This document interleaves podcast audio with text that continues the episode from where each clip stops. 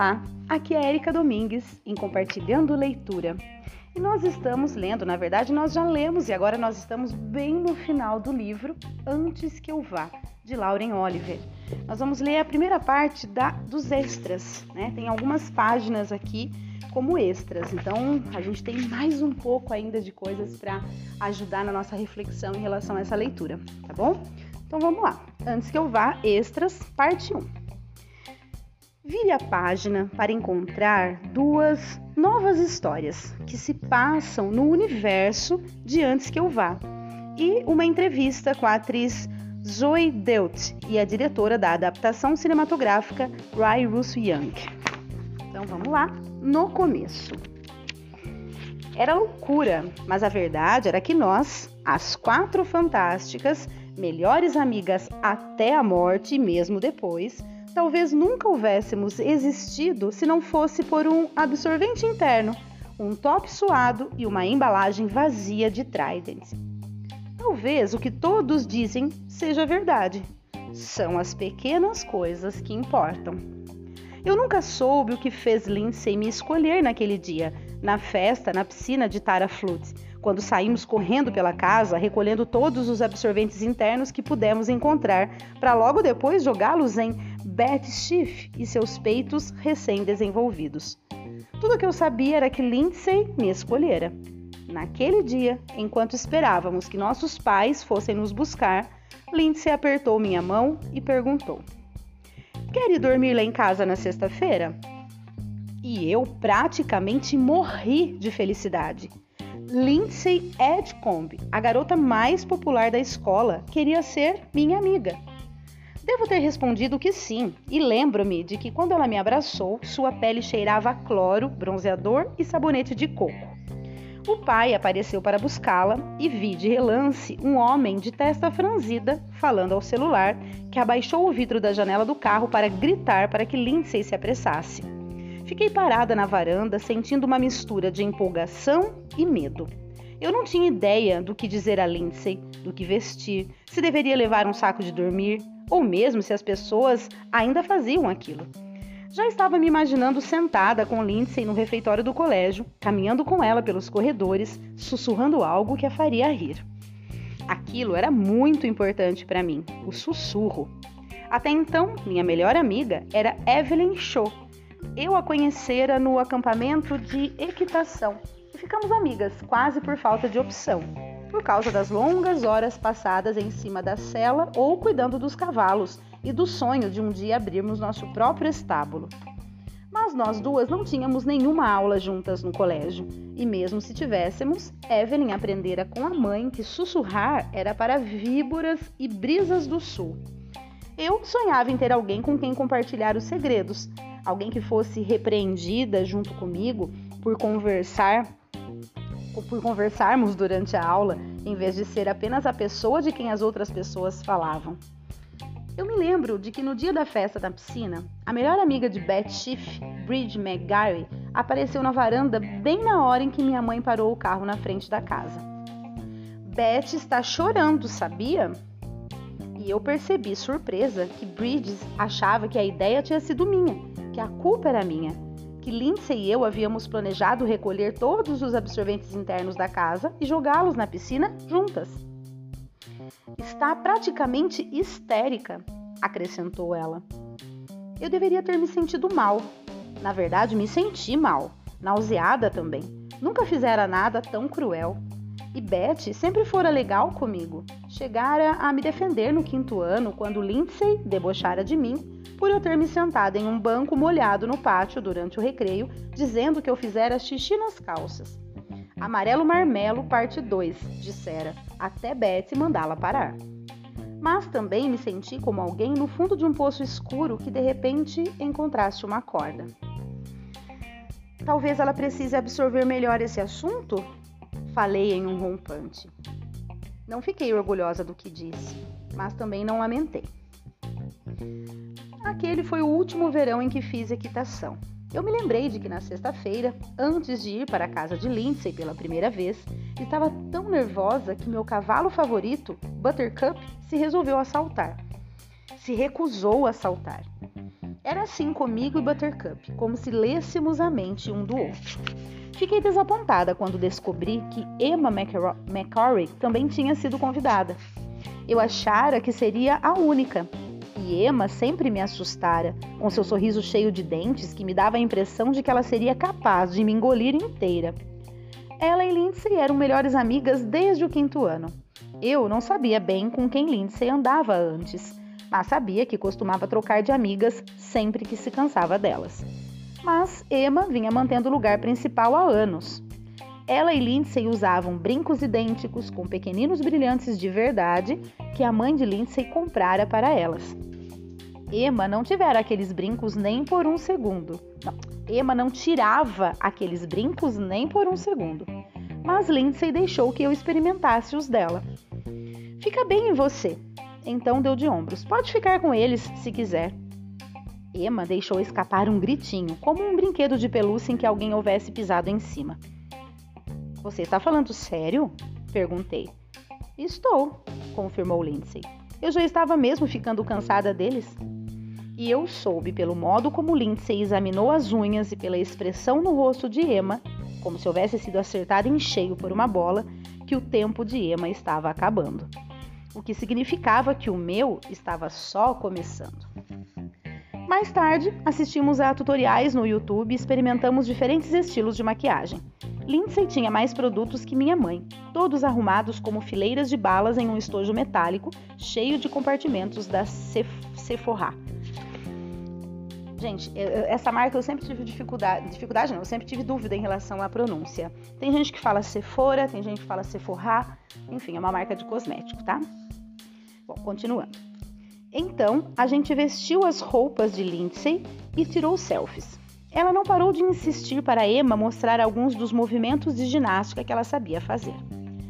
Ela é, tipo, a quarta atleta mais bem colocada no estado, comentou Lindsay. É incrível. Anda logo, Emma, mostre para ela. Emma colocou alguns vídeos de seu treinamento e a vimos fazendo exercícios de solo e caminhando na trave de equilíbrio, enquanto Lindsay ressaltava como Emma era boa comparada às outras garotas. Olhe, olhe só aquela baleia na trave, disse ela, batendo na tela com o dedo. Quem a deixou vestir um colã? Emma finalmente começou a relaxar de novo e passou a tagarelar alegremente sobre a treinadora dela, suas companheiras de equipe e como seria ir para as Olimpíadas. Só quando Emma saiu do quarto para ir ao banheiro foi que Lindsay se inclinou para frente e segurou meu pulso. Ela é chata pra caramba, não é? Parece que só o que consegue falar é fazer.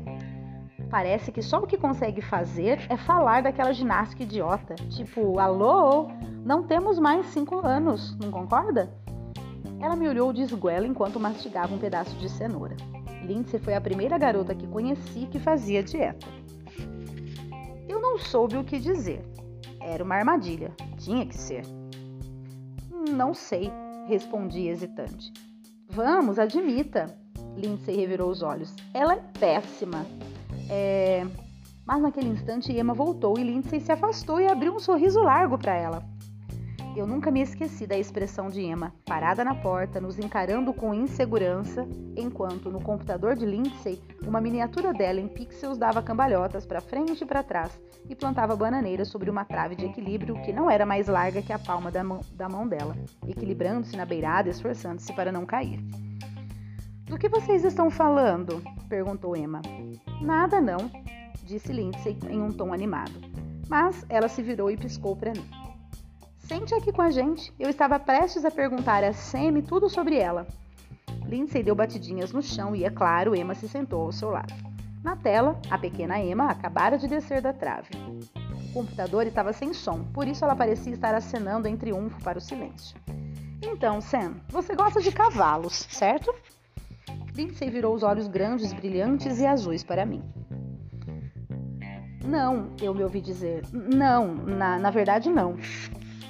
Mais tarde, antes de irmos embora, Emma me puxou de lado e praticamente me empurrou para dentro de um cabideiro cheio de casacos de inverno que, mesmo meses depois, ainda guardavam um certo cheiro de umidade. Ela vai se cansar de você também, avisou. Eu nunca vira a Emma daquele jeito sem um sorriso no rosto, parecendo infeliz. ela apertava meu pulso com tanta força que parecia queimar. Ela, ela se cansa de todo mundo. A Emma disse, né? O milagre foi que ela não se cansou. Bom, uma sugestão de pausa aqui, uma, um respiro, né? Porque tem um, um parágrafo um pouco mais distante do outro. Continuando. Lindsay e Ellie se conheceram em um acampamento de hóquei sobre grama no verão antes do início do oitavo ano, enquanto eu estava presa em casa, trabalhando como babá dos gêmeos Waller e sentindo falta de Lindsay como louca. Eu também sentia falta de montar e até de Evelyn Shaw. Ainda, ainda havia às vezes no centro da cidade, na piscina pública de Redville, ou nos clube, ou no clube nos finais de semana, às vezes ainda usando a roupa de equitação. Paramos de nos cumprimentar meses antes e não senti falta dela. Mas às vezes sentia falta de ter alguém, qualquer outra pessoa que não Lindsay. Lindsay exigia atenção, o que era estimulante, mas também exaustivo. Uma estrela densa, flamejante de ideias e humores, e me mantinha presa em sua órbita. Eu não conseguiria escapar mesmo se tentasse. Mais tarde, Lindsay me contou que a princípio não gostara de Ellie.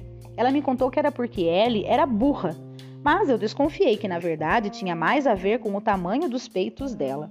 Esse foi o verão em que Lindsay se tornou obcecada com os próprios peitos e com o fato de ainda usar bojo 38. Chegou até a implorar à mãe para que a deixasse colocar silicone, mas a senhora Edcombe dissera que a filha teria que esperar até completar pelo menos 18 anos. Apontara para os próprios seios tamanho 42 e dissera que eles só haviam crescido no ensino médio. Ellie já era quase tamanho 44. Um dia, no acampamento, Lindsay achou que seria engraçado roubar o top dela, que tinha reforço duplo, e prendê-lo na porta do alongamento das meninas, onde ficou parecendo uma fralda velha. Acho que Lindsay imaginou que Ellie ficaria chateada. No entanto, quando viu o top com os elásticos grossos e um tanto encardido sob as, as axilas, Ellie começou a rir tanto que acabou precisando se sentar no chão, as mãos cobrindo a boca. Sou o monstro dos peitos, repetia sem parar. Aquilo fez todas as garotas rirem, incluindo Lindsay. E pelo resto da noite elas não pararam de fazer piadas sobre Ellie, o monstro dos peitos, fingindo que os peitos dela eram uma arma ou queriam nocautear os treinadores se não estivessem bem seguros. Pelo resto do verão, aquele top se tornou o talismã oficial do alojamento. Elas o prenderam em um bastão de hóquei e o carregavam para todos os jogos para dar sorte e se revezavam para colocá-lo na cabeça durante os intervalos das partidas e também no jantar de fim de acampamento. E Lindsay e Ellie se tornaram inseparáveis. Quando Lindsay voltou do acampamento com outra melhor amiga, fiquei apavorada com a possibilidade de logo ser substituída, trocada, como Emma fora trocada por mim. Mas Ellie se instalou com tranquilidade em nosso círculo.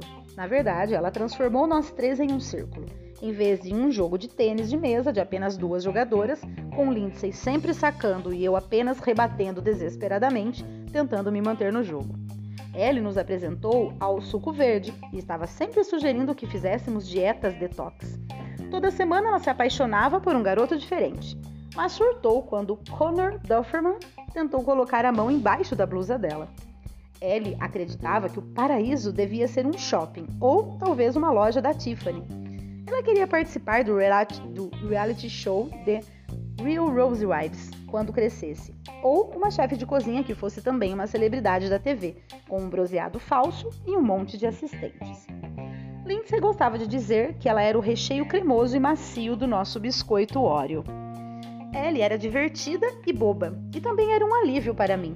Naquela época, eu às vezes tinha a sensação de que Lindsay estava se cansando de mim, principalmente quando eu não entendia suas piadas rápido o bastante, ou não dizia o que ela queria ouvir, ou não ria quando ela esperava que eu risse.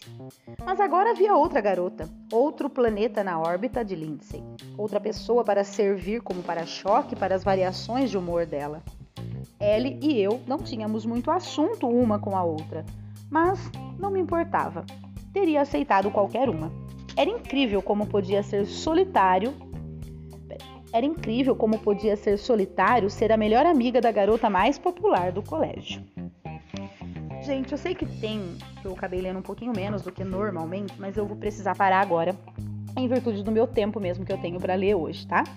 É, vocês percebem que esse olhar, né, que a autora está dando agora para essa amizade que a Sam fez com a Lindsay, né, a maneira como a, a, a Lindsay sempre agiu e, enfim, é, faz com que a gente realmente reflita, né, sobre as nossas próprias condutas, as condutas de quem estão com a gente. Muitas vezes é, em virtude da idade, em virtude da ocasião, da realidade em que a gente está vivendo, a gente não percebe.